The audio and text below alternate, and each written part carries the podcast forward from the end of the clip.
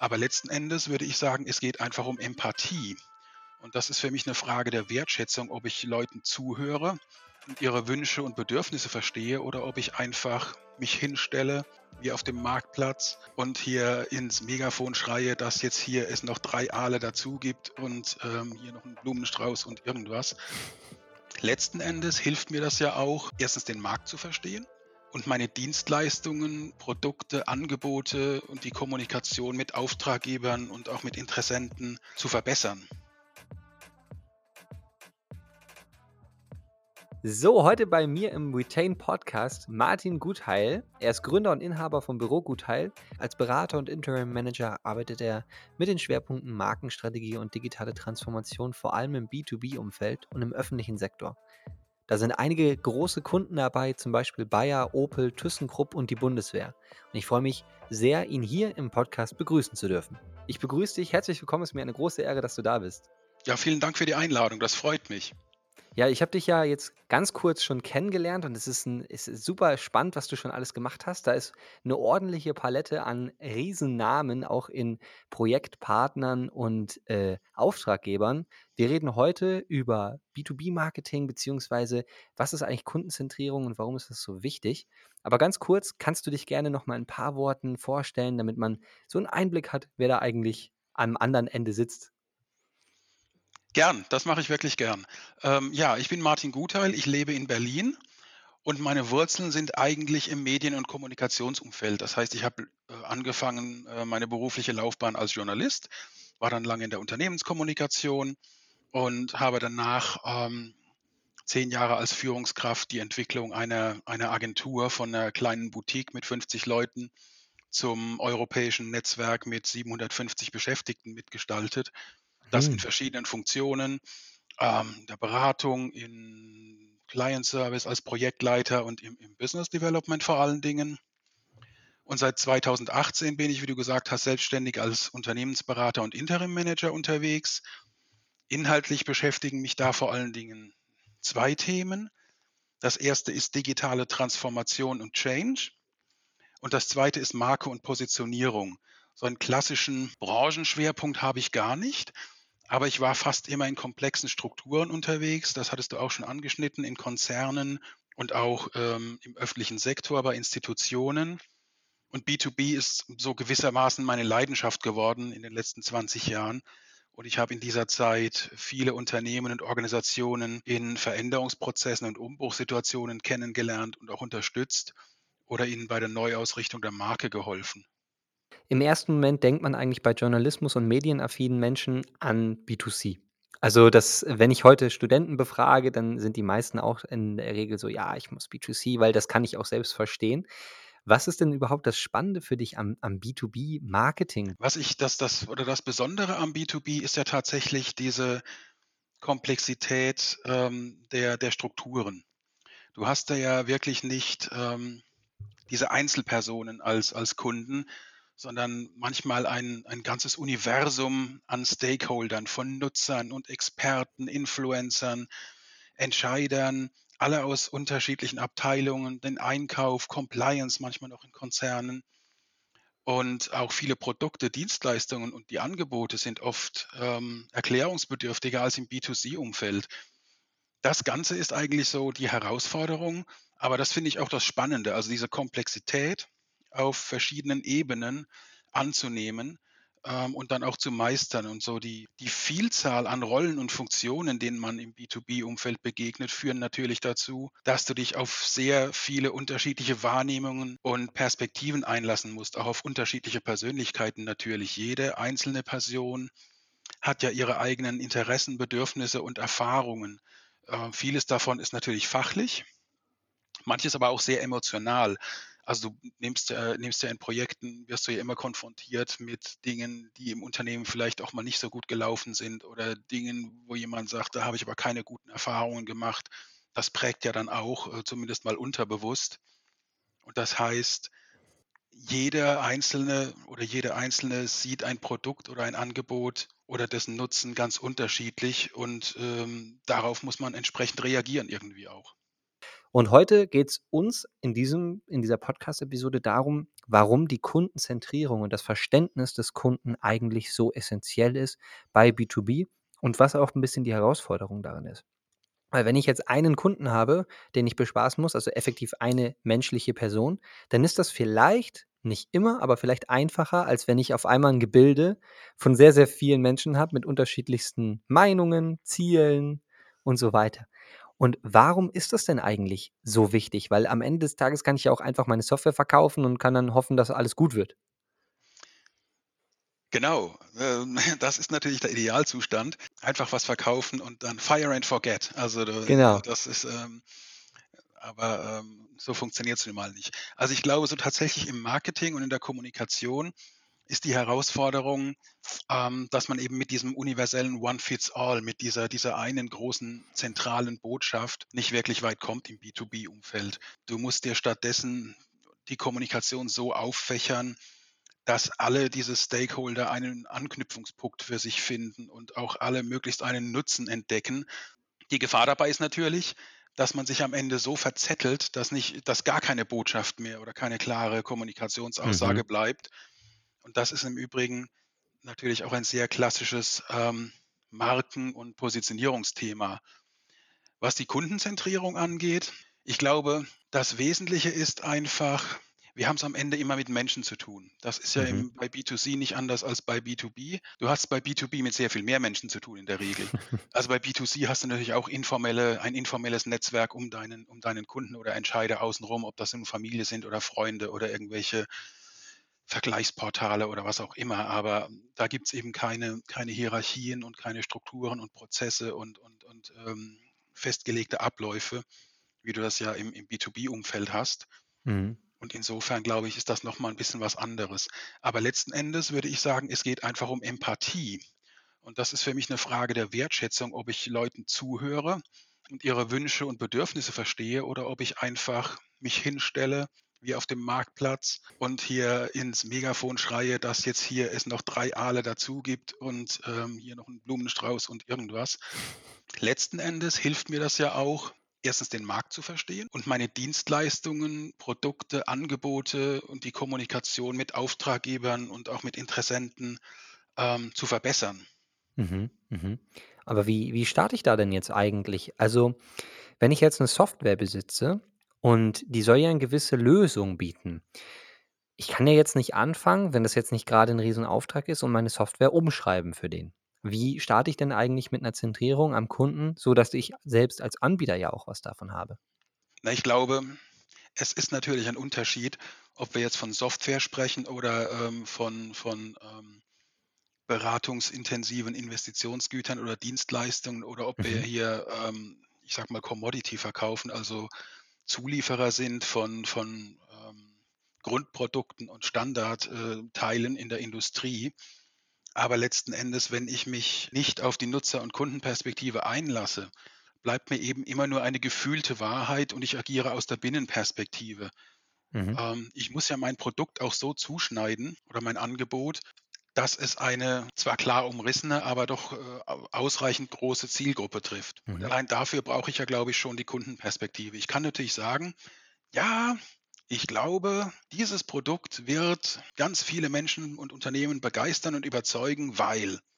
Das Mhm. ist aber auch nur eine Hypothese. Und wie schnell ich es schaffe, diese Hypothese zu überprüfen, zu validieren und das Produkt dann iterativ weiterzuentwickeln oder eben auch aufzusplitten, dass ich sage, ich habe nicht das eine monolithische Produkt, sondern ich habe vielleicht ein Produkt, das sich ähm, modular oder in einem Baukastensystem ähm, darstellt, um eben doch in verschiedenen Kontexten und für verschiedene Bedürfnisse, für verschiedene Unternehmensgrößen, äh, für Mhm. verschiedene Branchenzweige sinnvoll zu sein und, und darstellbar zu sein. Steve Jobs hat dazu ja auch mal gesagt, dass er den größten Fehler gemacht hat, indem er seine Produkte zuerst als Ingenieur gesehen hat und dadurch halt nie wirklich das erfüllt hat, was effektiv wichtig ist, der Kunde.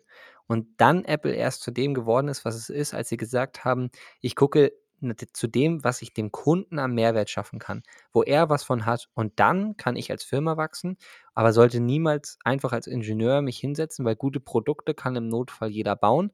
Aber wenn sie keiner braucht, dann mache ich auch keinen Umsatz. Das ist ja ein Riesenproblem.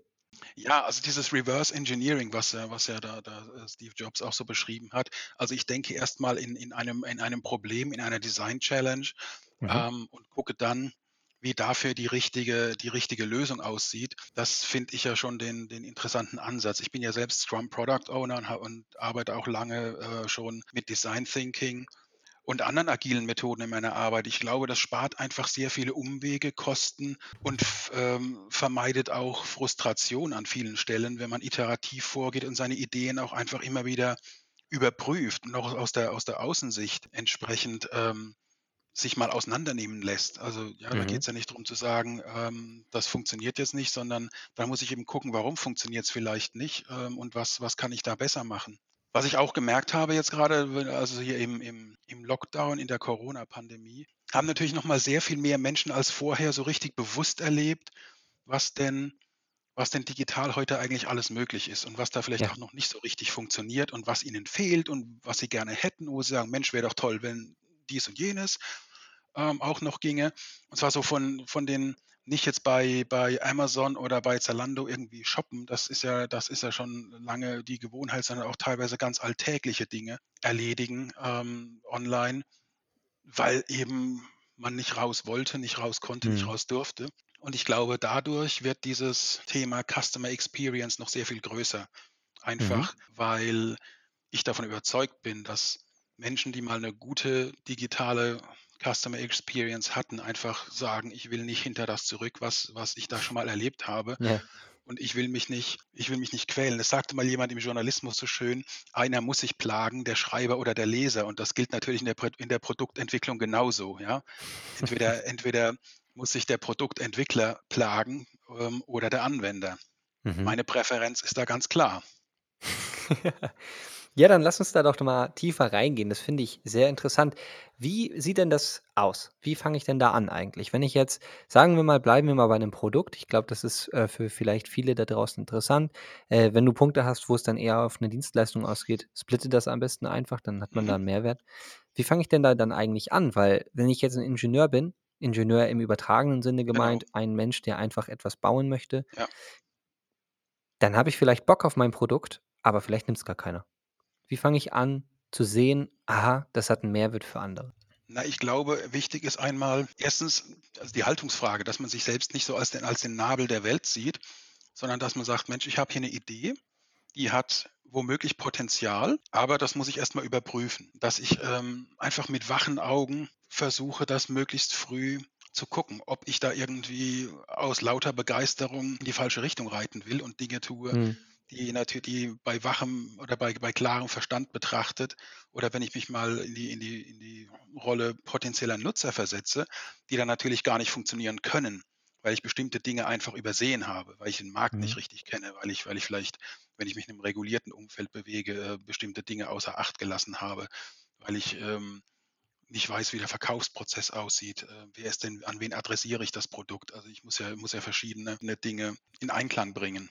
Aber wie schaffe ich's denn, unabhängig von 'nem von 'nem Produkt meine Kundenzentrierung zu gestalten? Wie verstehe ich meinen Kunden eigentlich? Hast du da vielleicht 'n Case oder 'n Beispiel, wo man sich das mal so visualisieren kann, wie so 'n Prozess aussieht? Ich kann's ich kann's eigentlich an 2 Beispielen mal so bisschen klarmachen, die zwar eher aus dem Agentur und Beratungsumfeld kommen, Mhm. aber, ähm, die 2 unterschiedliche Dinge auch zeigen. Also, einmal ging es um das Thema Stakeholder Management in komplexen Kundenstrukturen und im 2. Fall um das Thema Kundenorientierung.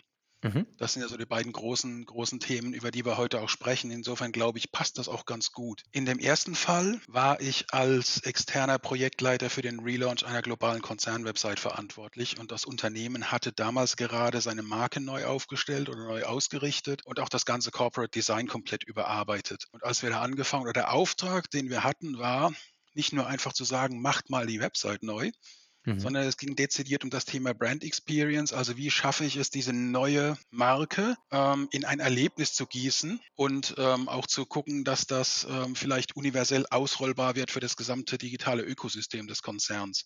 Das hieß, Mhm. wir haben User Journeys uns angeschaut, also vorher natürlich, ne, in Personae gearbeitet, User Journeys angepasst, aber vor allen Dingen den Einstieg und den, den Zugang zu Inhalten verbessert. Wie das bei Konzernwebseiten manchmal so ist, die Seite ist natürlich auch ein dickes Brett. Ähm, aus, aus völlig nachvollziehbaren Gründen. So, das ist ja, das ist jetzt weder gut oder schlecht, sondern das ist, ähm, das ist einfach so. Und für die einzelnen Navigationsstränge und Inhalte sind dann natürlich auch immer verschiedene Funktionen im Konzern zuständig.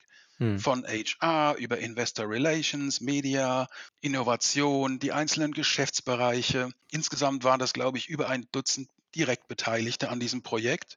Dazu noch Brand und andere Funktionen, die zumindest konsultiert werden mussten und alle natürlich mit einer eigenen Perspektive und eigenen Wahrnehmung, mit wie man sich vorstellen kann, tausend Wünschen und Ideen. Die einen sagten, wunderbar, da haben wir lange darauf gewartet, können wir jetzt gleich noch erstens, zweitens, drittens, xtens miterledigen, wenn wir den Relaunch machen. Und andere sagten natürlich, oh Gott, es ist doch alles in Ordnung, warum müssen wir überhaupt was tun? So, ähm, zwischen in diesem Spannungsfeld bewegst du dich dann. Und ich muss sagen, der interne Product Owner hat das äh, natürlich extrem gut moderiert und war für uns der perfekte Partner im Projekt. Aber wir haben uns auch dann auf diese Diskussion natürlich eingelassen mhm. ähm, und am Ende es auch geschafft, innerhalb des Zeitrahmens ein wirklich gutes und rundes, stimmiges Produkt zu launchen aber eben auch nur, weil wir das gemeinsam mit den Stakeholdern entwickelt haben. Natürlich in dem Rahmen oder innerhalb des konzeptionellen Rahmens, den der Vorstand irgendwann mal abgesegnet hat und sagte, das wollen wir jetzt so, aber eben mit genügend Freiraum für Spezialfälle und auch ähm, dankbar für Dinge und Hinweise, die man natürlich mal von außen kommt, so vielleicht gar nicht sieht. Man mhm. sagt, ja, super, ähm, das hatten wir nicht bedacht, da müssen wir vielleicht noch mal was ändern. Und ich glaube, dieses Zusammenspiel, das ist natürlich in der Moderation eine, eine wahnsinnige Herausforderung und auch anstrengend. Das waren teilweise wirklich harte Diskussionen, aber immer fair von beiden Seiten. Und das Schöne war, es ging immer um die Sache und um die beste Lösung. Und am Ende waren dann auch die, die kritischen Geister äh, im Unternehmen sehr zufrieden. Das ist jetzt zwei Jahre her, der Launch. Und wenn ich heute noch auf die Seite gucke, dann sehe ich einfach, dass das, was wir gemacht haben, richtig war. Also dass das lebt weiter, das funktioniert, ähm, das entwickelt sich auch weiter, was ja das Schöne ist. Also das und mhm. ich glaube, die große, die große, das große Learning daraus ist, du musst dich für die großen Linien einsetzen. Du musst schauen, dass die, dass am Ende die, du die große Linie durchbringst und dich nicht in, in klein-klein und irgendwelchen Nebenkriegsschauplätzen verlierst. Ähm, das ist ein Geben und Nehmen. Ja, du wirst nicht jede, du wirst nicht jede Unterseite und nicht jeden Bereich nach der reinen Lehre hinkriegen. Da gibt es immer auch Kompromisse. Aber die große Linie muss stimmen. So, Klar. Weil sonst hast du 70.000 Sonderfälle und am Ende nichts, was du irgendwie in das gesamte, in das gesamte hm. Ökosystem ausrollen kannst. Hm. Hm. Das fand ich, das fand ich ähm, erstens ein tolles Projekt, super Kunde. Zweitens auch eine gute Erfahrung, was dieses Thema Stakeholder Management und Kundenkooperation gerade in solchen komplexen Strukturen angeht. Wie ist es denn danach eigentlich? Ähm, nun ist ja Kundenzentrierung und Kundenverständnis nicht nur immer in der direkten Dienstleistung oder in dem Produkt, sondern ja auch danach, wenn der Kunde mit dem Endergebnis dann von dannen geht oder wie auch immer. Wie schaffe ich denn da weiterhin den Customer Success. Wie kriege ich es hin, dass der Customer langfristig mit der Lösung, die man geschaffen hat, zufrieden ist? Unabhängig davon, dass man das Produkt sehr gut baut. ja, ja. Ähm, ja, das ist vollkommen richtig. Ich glaube tatsächlich, einmal muss man natürlich wirklich gucken, verkaufe ich da jemandem was, was ihm auch wirklich weiterhilft? Also gibt es da, mhm. eine Passung oder will ich jetzt nur den schnellen Abschluss?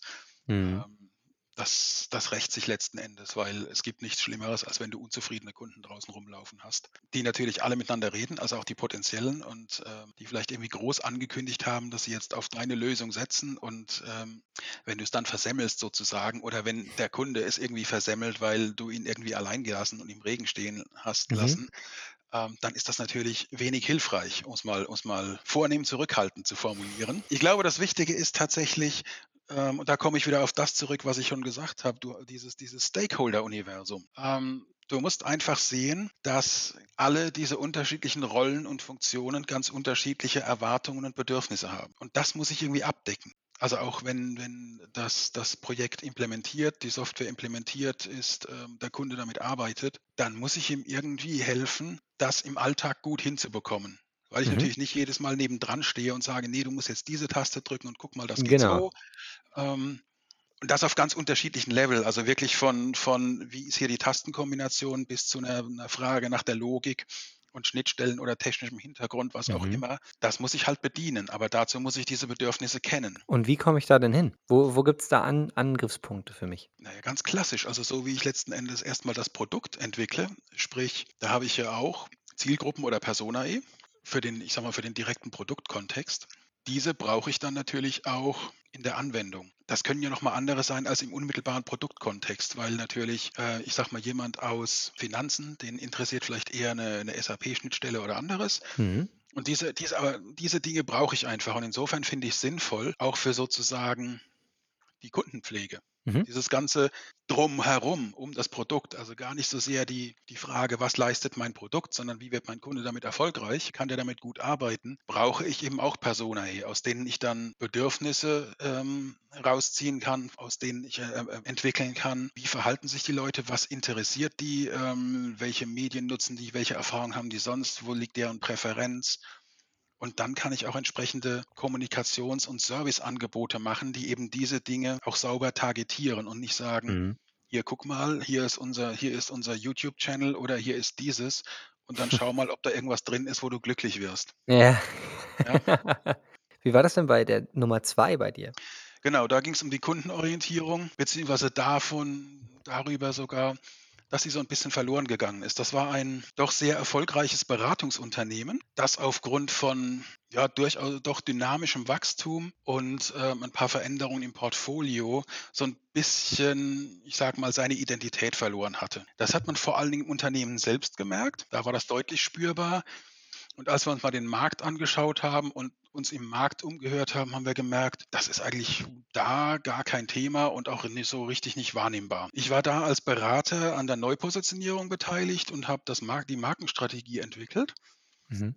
Und es ging vor allem darum, diese historischen Verwerfungen im Unternehmen oder diese, diese, dieses Gefühl zu beseitigen und dem Unternehmen selbst eine klare Identität zurückzugeben. Das ist insofern wichtig, weil wenn die Positionierung nach innen nicht klar ist, dann zeigt sich das auch in der Kundenansprache, in der Produktentwicklung, ja überhaupt also in der ganzen, in der ganzen Denke und Haltung. Mhm. Und es war für die Beschäftigten extrem hilfreich zu erleben, ähm, dass ihre interne Wahrnehmung weitaus kritischer einerseits, aber auch indifferenter war als die des Marktes. Und der ganze Prozess, die Marke neu aufzustellen, hat natürlich auch dazu beigeführt, sehr viele Dinge intern zu klären, die da, jetzt, ich will jetzt gar nicht sagen Konfliktpunkte waren, aber die, die irgendwie nicht greifbar waren, wo, wo, Ja. die, die Identität doch sehr fragmentiert war. Was wir gemerkt haben, ist dann, dass es auch so die, die Markenarbeit ist, ähm, haben wir letztes Jahr gemacht und der Launch war jetzt, war jetzt in diesem Frühjahr der neuen Marke. Und das Ganze hat dazu beigetragen, ähm, Innen- und Außenwahrnehmung wieder in Einklang zu bringen und natürlich damit auch die Fokussierung auf die, auf die Kundenperspektive wieder mehr zuzulassen, wenn man sich nicht so sehr der, mit der Selbstvergewisserung beschäftigt. Und ich glaube, das ist überhaupt bei dem ganzen Thema Customer Experience oder Kundenorientierung extrem wichtig, dass du eine solide Marke hast. Die Marke ist für mich immer der Nordstern und der innere Kompass einer Organisation und eigentlich auch für jeden Einzelnen. Da kannst du Mhm. da kannst du von, von, ich sag mal, wie gehen wir miteinander um, wie behandeln wir unsere Kunden, von ganz kleinen alltäglichen Dingen bis hin zu großen strategischen Unternehmensentscheidungen wie M&A, kannst du da eigentlich alles dran prüfen und, und ableiten. Ja, super spannend, weil in meiner ersten Episode haben wir genau über das Gleiche geredet, und zwar Markenkerne, warum die so effektiv und so wichtig sind. Ja. Da sind wir nämlich auf das Thema eingegangen, äh, Marken, die bei Online-Kursen zum Beispiel jetzt auch wichtig sind, dass ich als Konsument von so einem Online-Kurs ja eigentlich auch zur Hälfte die Marke kaufe, in die ich da mein Vertrauen stecke und nicht nur in das, was hinten rauskommt, die Bildung. Also ganz, ganz, ganz, ganz spannend. Das ist übrigens ein interessanter Punkt, da will ich gerade nochmal einhaken, äh, weil du sagst, da dem, die Marke, der ich mein Vertrauen schenke. Ähm, das ist ja das, was man jetzt gerade auch erlebt hier so in den letzten Wochen und oder sagen wir drei Monaten, dass natürlich Webinare und anderes wie Pilze aus dem Boden schießen. Absolut. Ähm, und teilweise, ich habe mir da vieles einfach Interesse halber angeguckt. Mhm. Dachte, komm, das, ähm, du hast ja Zeit und ist, vielleicht lernt man ja was. Man geht ja aus solchen Dingen nie dümmer raus, als man reingeht. Das ist ja mal meine, meine hoffentlich. Grundannahme. So, insofern ist das, ist das alles völlig in Ordnung. Aber ich habe eben auch gemerkt, dass viele Dinge machen, die irgendwie nicht zu ihrer Marke passen. Ja. Ja, wo es also nicht den richtigen Fit gibt oder wo man sagt, warum hat diese Marke jetzt oder wo nimmt die Marke die Autorität her, über das Thema XY zu sprechen? Wie Mhm. passt das wie passt das zu Ihrer Positionierung? Wie passt das zu Ihren sonstigen Angeboten? Ja. Ähm, das ist, glaube ich, extrem wichtig. Also, wenn man Marke nicht nur als den Außenauftritt und Logo und Claim betrachtet, sondern wirklich die Marke als meine Identität, ja, Ja. den den Nordstern und den inneren Kompass. Ich kann's nicht oft genug betonen. Dann müsste ich doch mit diesem Instrument eigentlich vieles ausschließen können, was Unternehmen so in, ich sage mal, einer gewissen Verzweiflung oder in Mhm. Aktionismus manchmal so treiben. Was ich so gesehen habe, ist, dass natürlich Content Marketing also, da zählen wir mal die Webinare irgendwie mit rein, denn da ist das natürlich auch sehr, sehr schwer, wenn ich jetzt auf einmal so was umsetzen muss und auch gar nicht weiß, was bietet eigentlich meine Firma oder meine Marke, weil die Marke ja dafür da ist, auch diese Vision zu tragen von etwas. Ich schenke ja, wie wir auch grad besprochen haben, das Vertrauen in Marke XY, weil ich Produkt XY vielleicht auch gut finde, aber ich möchte halt auch genau den Vibe, das das Ziel, was die Marke mir schafft, mit in in meinen Kauf mit involvieren.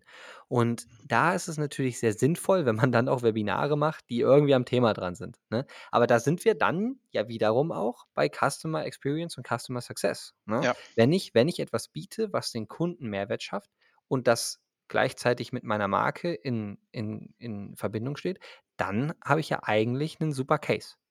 Das ist ja die Also klassische Annahme im Content Marketing, dass ich 2 Genau. Dinge zusammen dass ich sage, es gibt also, auf der einen Seite die Autorität, wofür steht eine Marke und wo wo in welchen Feldern genießt sie Autorität und was sind die Interessen und Bedürfnisse der der Zielgruppen in bestimmten Mhm. Kontext, in bestimmten Situationen, zu 'ner bestimmten Zeit. Und das muss ich ja alles das muss ich ja in Einklang bringen. Entweder kann ich Ja. das alleine oder ich muss mir Partner suchen und muss das irgendwie über Bande spielen.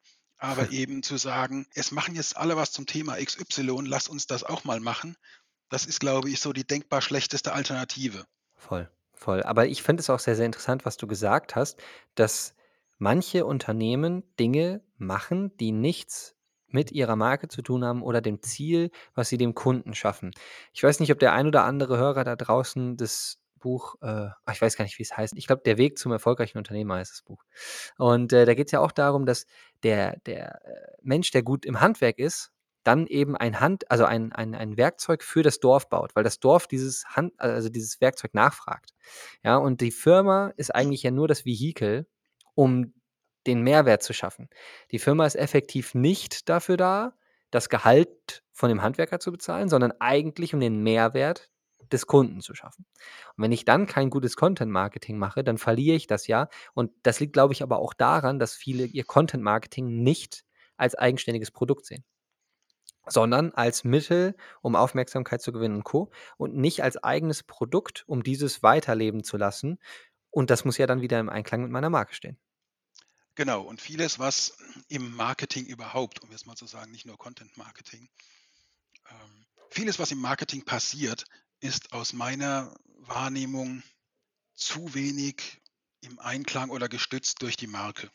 Mhm. Also, vielfach hat sich da auch haben sich da auch Kampagnen, Content, ähm, irgendwelche irgendwelche Service und und und, ähm, Unterstützungsangebote sehr weit von der Marke entfernt. Und das das ist, glaube ich, so die Königsdisziplin in einer in einer doch sehr vernetzten Welt, wo du wo dir Menschen als Marke überall wieder begegnen. Und Marken sind ja letzten Endes oder entstehen aus Begegnungen. Ich kann Ja. definieren, was ich will, aber entscheidend ist, dass, ähm, diese Marken in der Begegnung mit dem mit dem Kunden, mit dem Nutzer, ähm, auch lebendig sind und dass dass Mhm. es da int 'ne Interaktion gibt. Und ich glaube, das wirklich Wichtige ist zu schaffen, ein Markenerlebnis, ähm, das mindestens mal kohärent ist über alle Touchpoints hinweg, ob das nun digital ist oder oder offline am Point of Sale in 'ner gedruckten in 'nem gedruckten Magazin. Die haben alle Mhm. ihre Eigenheiten, aber letzten Endes muss ich doch merken, ich brauche 'ne Klammer. Es muss dieses diese es muss alles aus Markensicht so gezimmert sein, dass jemand merkt: „Ich bin wo wo bin ich hier, ja? Mit wem habe ich's da zu tun?“ Auch aus Produktsicht. Also, Ja. ich soll ich sollte auch als Designer oder als Product Designer, wie auch immer, als Ingenieur die Marke im Hintergrund behalten. Also, ähm, äh, vom Autobauer, der eben 'n Auto baut und den Motor baut oder wie auch immer, bis hin zur, äh, Fintech, Banken, Software as a Service, äh, sollte ich ja auch in meine in mein Produkt, in die Customer Experience oder User Experience mein Markenerlebnis mit reinbringen.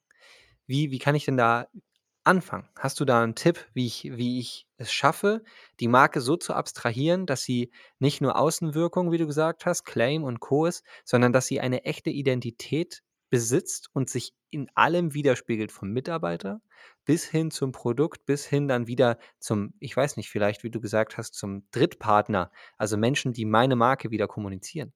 Wie kann ich anfangen, wenn ich vielleicht nicht das Geld dazu habe oder, äh, wenn ich erst mal damit anfangen möchte, ich habe vielleicht auch gar kein Ich Team? glaube, das Wichtigste ist tatsächlich erst mal, dass diese Marke sauber positioniert ist und dass sie gelebt wird, und zwar erst mal in der Organisation.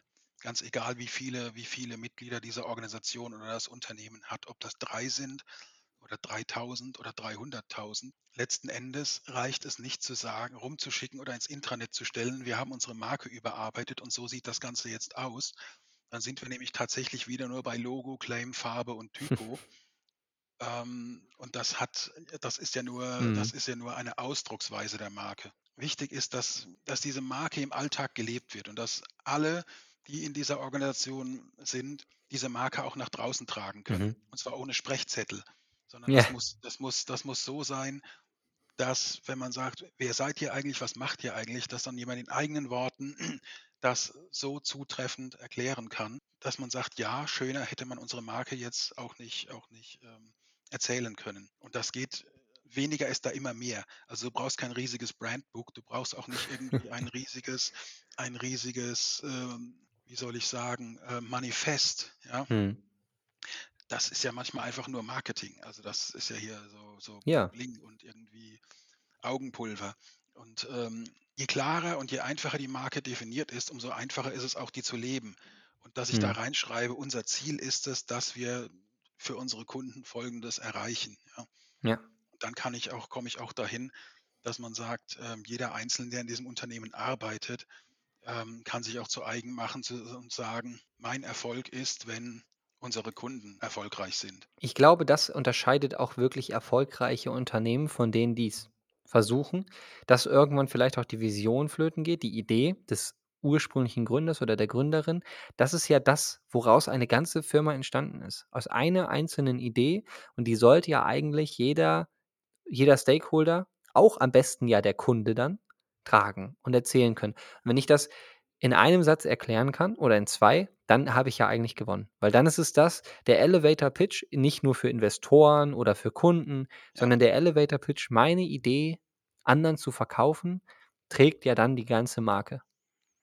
Und das ist auch wieder kundenzentriert am Ende des Tages, wenn ich es schaffe, meinen Kunden diese Marke leben zu lassen.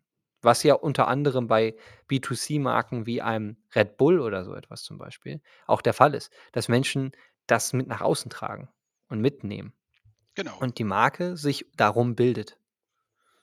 Oder andersrum, dass ich 'ne Marke habe und darum 'ne Community aufbaue. Das Genau, diese dieser genau. berühmte Lagerfeuereffekt, ja? Genau. Ich sage hier, ähm, ich habe eine ich habe eine Stelle meine Marke ist ein ein Ort, an dem sich viele Menschen mit gleichen Interessen versammeln. Ähm, das ist jetzt natürlich B2C sehr viel einfacher als Ja. B2B, logischerweise, ja. Ähm, aber trotzdem, ähm, es ist vielleicht nicht so sichtbar. Du kannst das B2B natürlich wunderbar machen über über Communities, über über Fachforen, was auch immer. Du Mhm. musst einfach eine Autorität sein in bestimmten Themen. Mhm. Ähm, und ja, ich sage mal, für für Unternehmen, die ein Produkt haben, ist das oder ein ein Angebot haben, ist das noch relativ einfach. Schwieriger wird's, wenn du dich in den Bereich Konzern begibst, wo du weißt, ich habe 5, 6 unterschiedliche Geschäftsfelder, Mhm. ähm, die außer der Dachmarke relativ wenig miteinander zu tun haben. Dann muss 'ne Marke das natürlich auch reflektieren. Ich brauche 'ne gewisse Markenarchitektur. Aber, ähm, grundsätzlich glaube ich, du brauchst 'ne vernünftige Marke. Aus der kannst du auch dann ableiten, was dein Produkt wird. Und nichts oder oder du hast halt 'n Produkt, aber dann musst du trotzdem 'ne vernünftige Marke aufbauen. Und viele Unternehmen, grade junge Unternehmen, tun sich, glaube ich, schwer, diesen Schritt hin von Produkt zu einer Marke Mhm. hinzubekommen. Ja, zu sagen: „Solange ich nur dieses Produkt habe und versuche, das nach draußen zu tragen, aber dann kommen vielleicht, weil ich merke, der Markt hat da noch andere Bedürfnisse, kommen noch 2, 3 Dinge dazu, die eben nicht mehr deckungsgleich sind mit dem mit dem Ursprungsgedanken.“ Spätestens dann muss ich mir überlegen, wie ich die Marke vom Produkt tren trennen kann. Ja. Und jetzt kommen wir dann schließen wir die Klammer um diesen Punkt und sagen: „Wo fange ich denn dann an mit meiner Customer Focused Strategy. Wo fange ich an, den den Kunden zu targetieren als meinen Main-Fokuspunkt um mein Unternehmen? HubSpot beispielsweise macht es ja mit seinem Flywheel, dass sie nicht mehr Ja. in Funnel-Gedanken, äh, denken, sondern eben mit 'nem Rad, was sich sozusagen wie 'n Perpetuum mobile ewig dreht. Ja, genau. So, ähm, ich glaube, erst mal muss man sich tatsächlich drüber im Klaren sein, wo denn wo denn die eigene Zielgruppe oder die eigenen Zielgruppen auch unterwegs sind. Also, viel hilft viel, ist ja nicht immer nicht immer der Weg. Und das das ist ja auch diese die Erkenntnis aus jetzt ein paar Jahren Content Marketing, ähm, dass man da am Anfang so versucht hat, den Unternehmen klarzumachen, ähm, Schrauben und so was produziert ihr zwar jetzt noch nebenbei, aber eigentlich seid ihr 'n Medienhaus. Und, ähm, das hat sich ja inzwischen 'n bisschen totgelaufen, so zum Glück auch.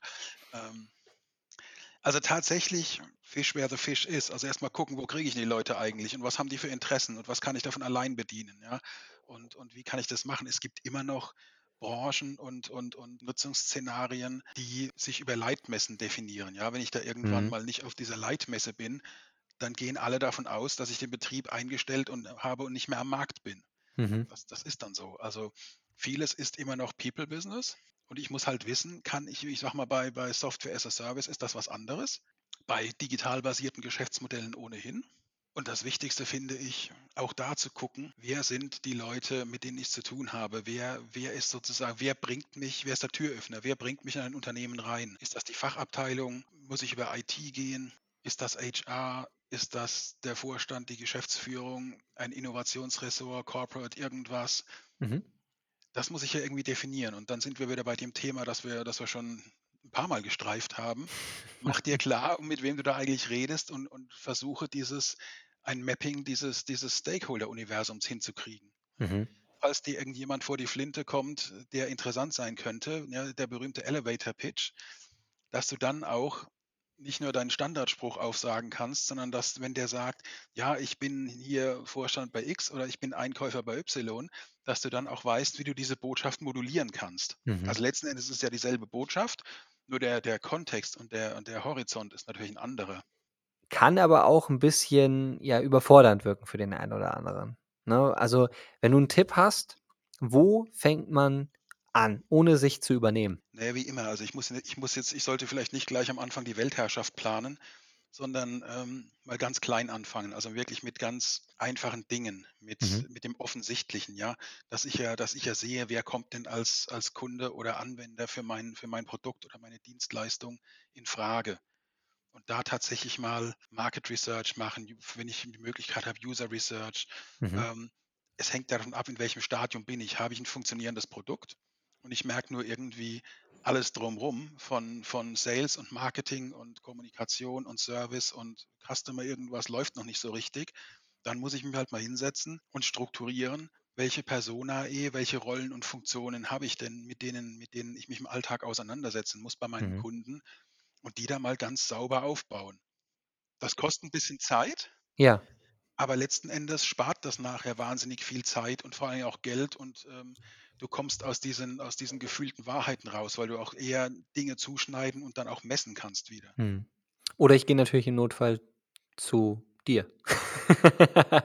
Zu wem auch immer, so, aber letzten Endes glaube ich, erst entscheidend ist erst mal das Bewusstsein, ja? Dass ich sage, also, ich ich sollte halt einfach mal meine Hausaufgaben machen und abklopfen: Stimmt meine Marke? Ist mein Produkt richtig positioniert? Wie sieht's aus mit mit meinem meinem Marketing, meiner Kommunikation? Habe ich da Personae? Habe ich da Zielgruppen? Weiß ich, wo meine Zielgruppen unterwegs sind? Weiß ich, welche Bedürfnisse die haben? Wie kann ich die Mhm. bedienen?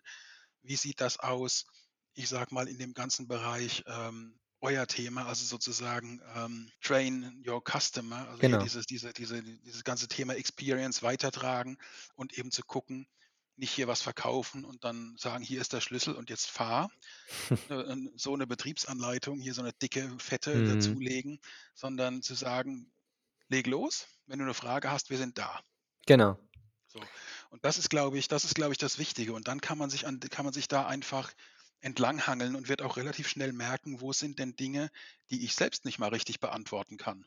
Es endet so langsam, unser kleiner Talk und zum Ende des, äh, Podcasts stellen wir mal eine spannende Frage. Ich bin immer ganz gespannt, was hier die verschiedensten Leute sagen, weil da gibt's immer ganz, ganz viel. Hast du Podcasts, Bücher oder andere Medien, die es unseren Zuhörern bringt, zu konsumieren, um in ihrem Feld weiterzukommen? Ich interessiere mich für ganz viele Dinge, also unter anderem Architektur, Fotografie. Ich fotografiere sehr gern, ich koche gern und ich bin auch wahnsinnig gern draußen in der Natur. Dann Mhm. am liebsten auch vollkommen offline, weil das einfach mal ein schöner Ausgleich ist, als die ganze Zeit in mit irgendeinem Device und irgendeinem irgendeinem Screen Mhm. durch die Welt zu laufen. Ähm, viele Inspirationen finde ich in den an sich manchmal doch sehr grauenhaften Newslettern, aber manche Perle versteckt sich dann da doch drin. Ähm, das meiste scrolle ich ehrlich gesagt nur und und scanne einfach mal durch und manches Mhm. klicke ich dann auch und wie gesagt, in dieser ganzen in dieser ganzen Fülle verbirgt sich schon mal das ein oder andere, was lesens und anschauenswert ist. Mhm.